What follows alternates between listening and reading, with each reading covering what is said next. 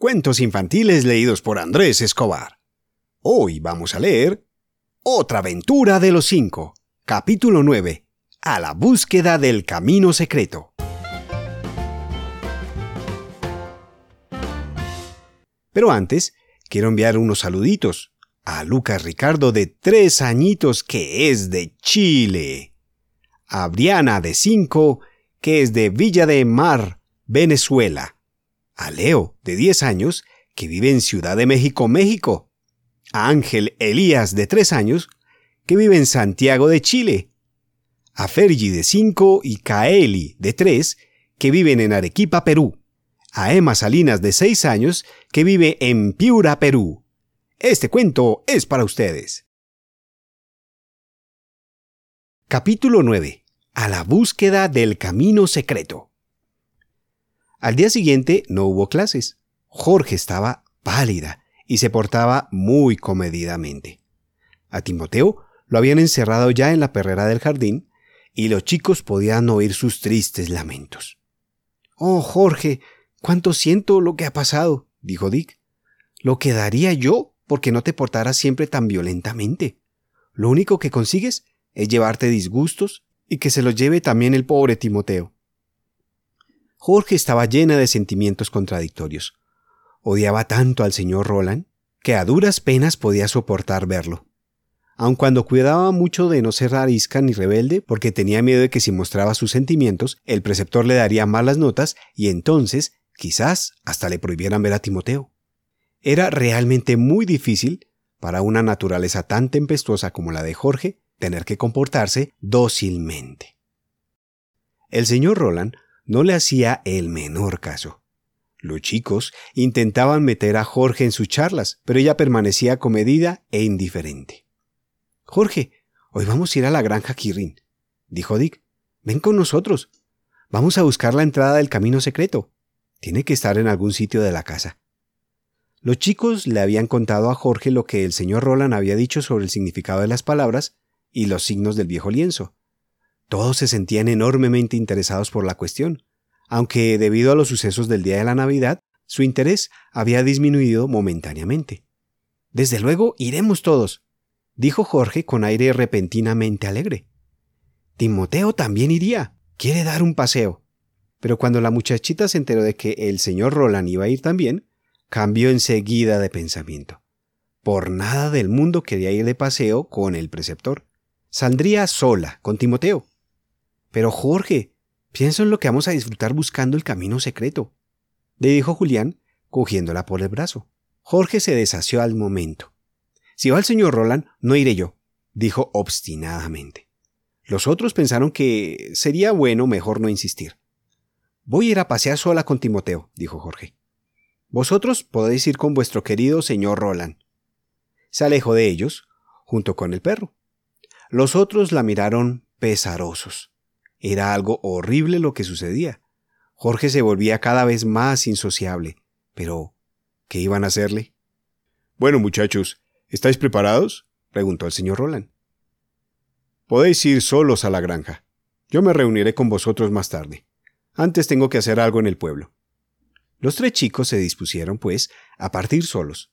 Pensaron en llamar a Jorge, pero a ésta ya no se le veía por ningún lado.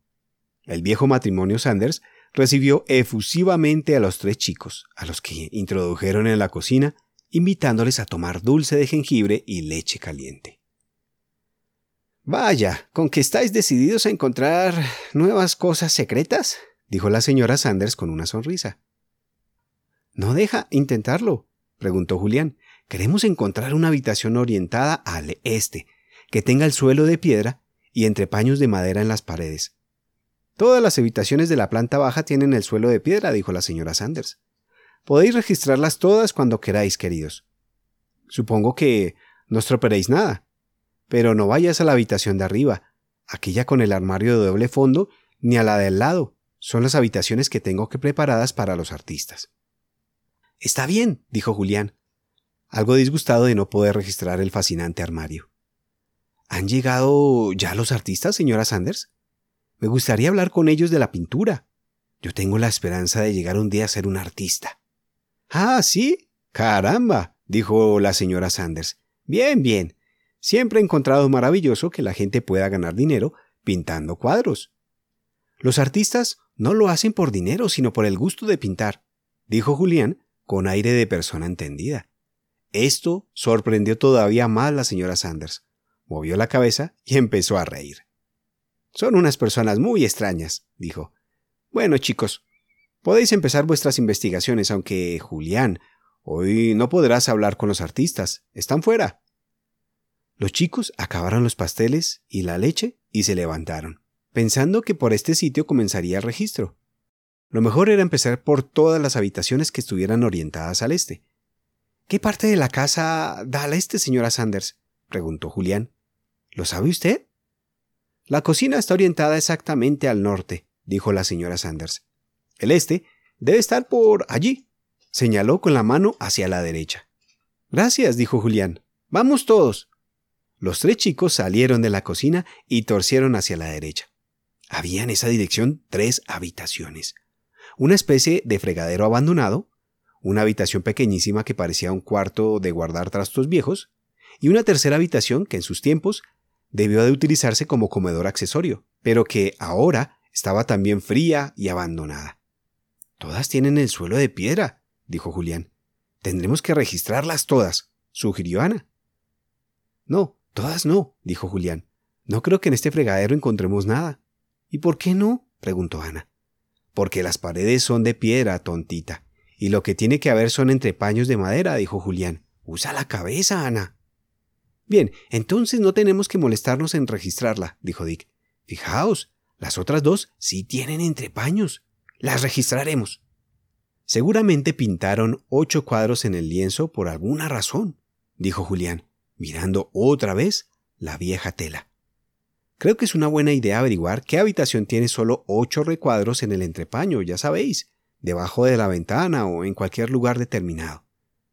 Era tremendamente emocionante la tarea de inspeccionar las dos habitaciones. Los chicos empezaron por la más pequeña. Tenía las paredes cubiertas de madera de roble oscuro, pero no había ningún sitio donde hubiera exactamente ocho recuadros. Por tanto, los chicos se metieron en la segunda habitación. Allí, la cubierta de madera de las paredes era distinta. No era tan oscura, no estaba tan vieja. Los recuadros también eran de tamaño distinto. Los chicos empezaron a golpearlos y a comprimirlos, en la esperanza de que alguno de ellos se diera y dejara al descubierto una cavidad, como había ocurrido en el vestíbulo el otro día. Pero quedaron defraudados. No ocurrió nada de particular. Estaban todavía enfrascados en su investigadora tarea cuando oyeron pisadas y voces que provenían del vestíbulo. Alguien se asomó por la puerta y echó un vistazo al interior de la habitación. Era un hombre alto y delgado, con gran nariz que servía de soporte a unas gafas. Hola, hola, dijo. La señora Sanders me ha dicho que estáis buscando un tesoro o, algo así. ¿Cómo os va? No muy bien, dijo Julián cortésmente. Miró al hombre y vio que tras él había otro, más joven, que tenía una gran boca y cierta dureza en la mirada. Supongo que ustedes son los dos artistas, dijo. Sí, lo somos, dijo el primer hombre mientras se introducía en la habitación. ¿Y vosotros? ¿Qué es lo que estáis buscando exactamente? Julián no tenía ningunas ganas de decir nada acerca de lo que estaban haciendo, pero resultaba difícil no contestar a la pregunta del hombre. Pues en realidad eh, estamos intentando encontrar un recuadro en la pared que sea deslizable, dijo al final. En el vestíbulo hay uno así, y resulta muy divertido mirar a ver si hay otro en cualquier sitio. ¿Queréis que los ayude? dijo el otro artista metiéndose a su vez en la habitación. ¿Cómo os llamáis? Yo me llamo Thomas, y mi amigo Wilton. Los chicos charlaron amigablemente con los hombres durante unos minutos, pero no tenían el menor deseo de que les ayudaran en su búsqueda. Lo que fuera, querían encontrarlo ellos mismos. Era desconsolador pensar que tal vez los mayores podrían resolver el misterio por su cuenta. A poco, mayores y pequeños estaban todos dedicados a sondear y golpear los recuadros de la pared. De pronto se oyó una voz que los saludaba. Hola. A fe que debéis estar muy atareados. Los chicos se volvieron y pudieron ver en la puerta del cuarto al preceptor que les sonreía. Los dos artistas también dirigieron a él sus miradas. ¿Es vuestro amigo? preguntó el señor Thomas. Sí, es nuestro preceptor y es muy simpático, dijo Ana acercándose a toda prisa y tomándolo de la mano. Deberías presentarme a estos señores, Ana, dijo el preceptor siempre sonriente. Ana sabía presentar a las personas. Estaba acostumbrada a ver cómo lo hacía su madre. El señor Roland, dijo a los dos artistas. Luego se volvió al preceptor. El señor Thomas, le dijo señalando a este último con la mano.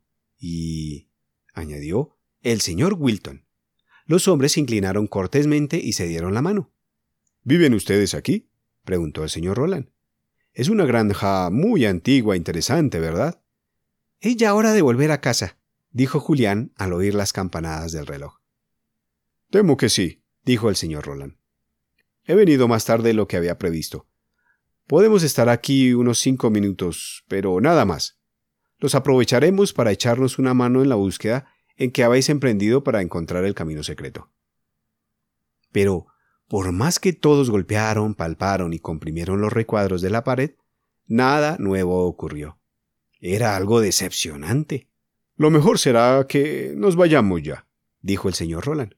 Id a despediros de los Sanders. Todos se dirigieron a la caldeada cocina, en donde la señora Sanders estaba dedicada a preparar algo que aparentaba ser delicioso.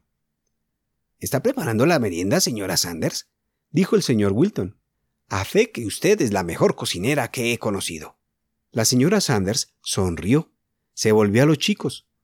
Queridos, ¿habéis encontrado lo que buscabais? preguntó. No, dijo el señor Roland, contestando por ellos. Al final, no hemos conseguido encontrar el camino secreto. ¿El camino secreto? dijo la señora Sanders sorprendida. ¿Sabéis algo de eso? Yo creí que era un asunto olvidado. Hace muchos años que no pienso en ello. Oh, señora Sanders, gritó Julián. ¿Sabe usted algo de ese camino? ¿Sabe dónde está? No lo sé, querido. El secreto acabó perdiéndose hace ya muchos años, dijo la anciana señora. Yo recuerdo que mi abuela me hablaba de él cuando yo era todavía más pequeña que vosotros. Pero a mí no me interesaba. Me atraían más las vacas, las gallinas y las ovejas. Oh, señora Sanders, por favor, intente recordar algo, imploró Dick. ¿Qué era el camino secreto? Pues creo que se trata de un camino oculto que sale de aquí y no sé a dónde termina, dijo la señora Sanders. Pero no puedo recordar nada más. Lo usaban hace muchos años cuando la gente tenía que esconderse. Era desconsolador que la señora Sanders supiera tan poca cosa del secreto que anhelaban descubrir. Los chicos se despidieron de ella y fueron juntos al preceptor con la sensación de que habían desperdiciado la mañana. Jorge estaba aguardándolos en la puerta de Villaquirrin. Cuando regresaron, tenía la cara de mejor color y los saludó festivamente. ¿Descubristeis algo por fin? Contádmelo todo, dijo. No hay nada que contar, dijo Dick tristemente.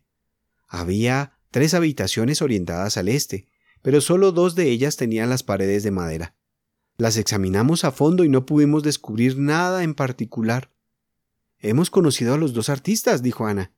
Uno de ellos es alto y delgado, y tiene gafas y una nariz muy grande. Se llama Thomas.